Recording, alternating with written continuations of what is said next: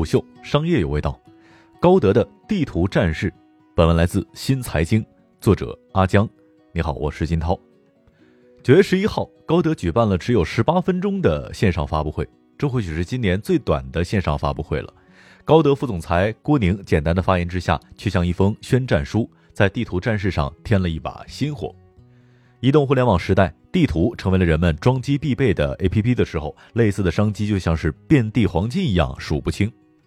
在一度火热的 O2O 之战，亦或是在 LBS 服务当中，地图就像是水电煤，提供最基础的底层数据，也被视作本地生活服务平台的下一个入口。也因此，BAT 在地图之战当中曾近乎贴身肉搏。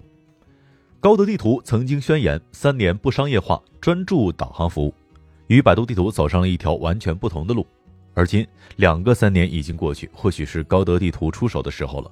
只不过，这个战场除了老牌三巨头，新生代的美团也加入了角逐的赛场。这场地图里的战事从未停歇。高德地图在本地生活服务上的加码越来越重。在高德地图 APP 的搜索栏之下，已然有美食、酒店、景点门票等入口。从美食进入之后，展示结果与口碑、大众点评极其相似。商家主页除了展示基础信息，还可以购买优惠券、查看点评。目前来看，优惠券的购买转流到口碑 APP，而餐厅评论大多来自于大众点评。在发布会上，阿里合伙人、高德集团总裁刘振飞提到，二零二零年六月，高德地图月活创下新高，达到五点三亿，在出行领域排行第一，全网第五。排在高德前面的四家是微信、支付宝、淘宝和 QQ。在高德的设想当中，高德地图会越来越成为一个重量级的本地生活的流量入口。而这无疑是盯上了美团的中心地带，加上早已短兵相接的饿了么，两个新老巨头的战火势必是愈发激烈。地图服务本就是 LBS 最底层的数据支撑，在这一点上，地图就像是基建当中的水电煤。在美团现在的业务当中，外卖服务、到店以及酒旅、大众点评均需要用到地图服务。美团当然想过自力更生，二零一八年架构调整当中，美团成立了 LBS 平台。二零一九年，美团开始招聘地图服务职能人员。据财新报道，美团还申请过导航电子地图制作甲级资质，但是没有获得审核通过。目前，国内拥有这一资质的单位总共就二十家。BAT 通过资本运作拿到了这一资质。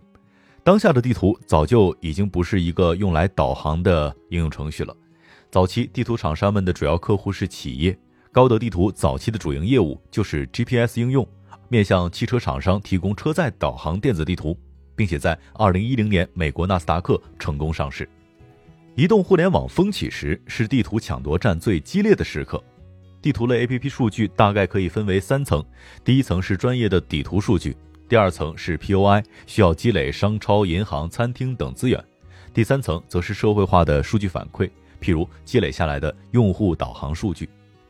在第一层层面上，四维图新和高德地图是中国最大的底层数据提供商，合计占据了百分之九十的底图数据市场份额，因而也就成了 BAT 的抢夺对象。根据高德的财报，移动互联网业务在高德的营收比重当中占比高达百分之三十九。对于正在为自己的本地生活出行服务找一个入口的阿里来说，高德是一个最佳的选择。在二零一三年五月，阿里注资二点九四亿美元，拿到高德地图百分之二十八的股份。第二年，阿里又以十一亿美元全资收购了高德地图。也是在二零一四年，腾讯通过四维图新拿到了地图战局的入场券。四月七号，腾讯以十一点七三亿元投资四维图新，占股百分之十一点二八。在这期间，高德地图就与百度地图发起过拉锯战。在二零一三年八月份，百度地图宣布导航永久免费。三个小时之后，高德也宣布导航免费。当时有业内人士认为，这两家公司的免费策略将彻底颠覆导航软件收费的既有格局。彼时，百度地图在市场上比高德地图更有优势。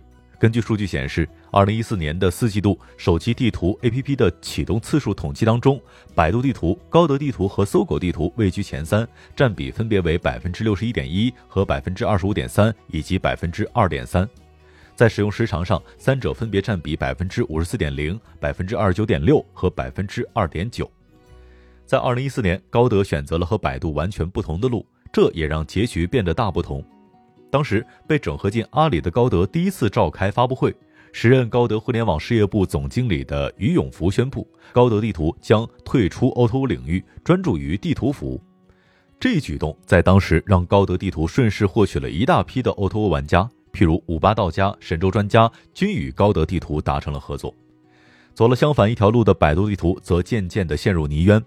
百度选择将 LBS 与 O2O 相结合。致力让百度地图成为 O2O 的入口，并与旗下糯米外卖业务深度融合。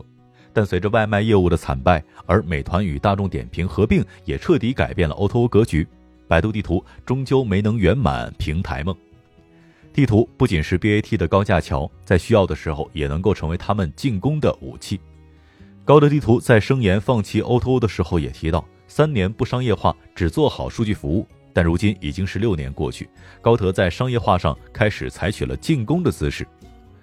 阿里的张勇曾经提到，阿里巴巴如今成为了覆盖电商、支付、云计算、物流等庞大的数字经济体，但所有这些都和地理信息高度相关。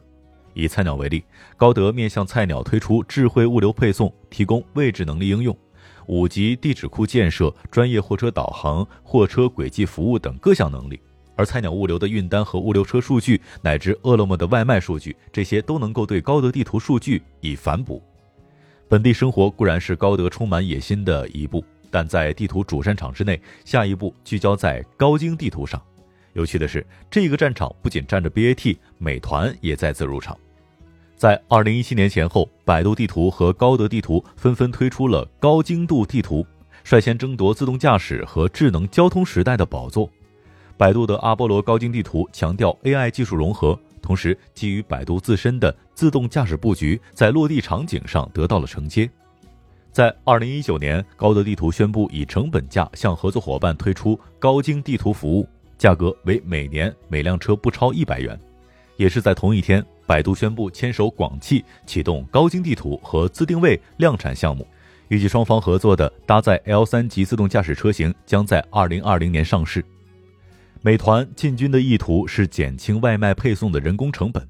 在二零一八年，美团就推出了无人配送开放平台，在去年也不断加强高精地图的制作，自动驾驶团队不断扩张。在二零二零年的国际消费类电子产品展览会上，无人配送小车法雷奥出场亮相。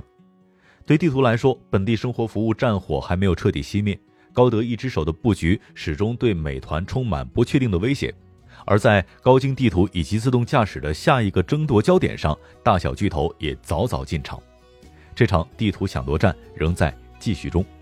虎嗅商业有味道，我是金涛，四点水的涛，下期见。虎嗅商业有味道，本节目由喜马拉雅、虎嗅网联合制作播出，欢迎下载虎嗅 APP，关注虎嗅公众号，查看音频文字版。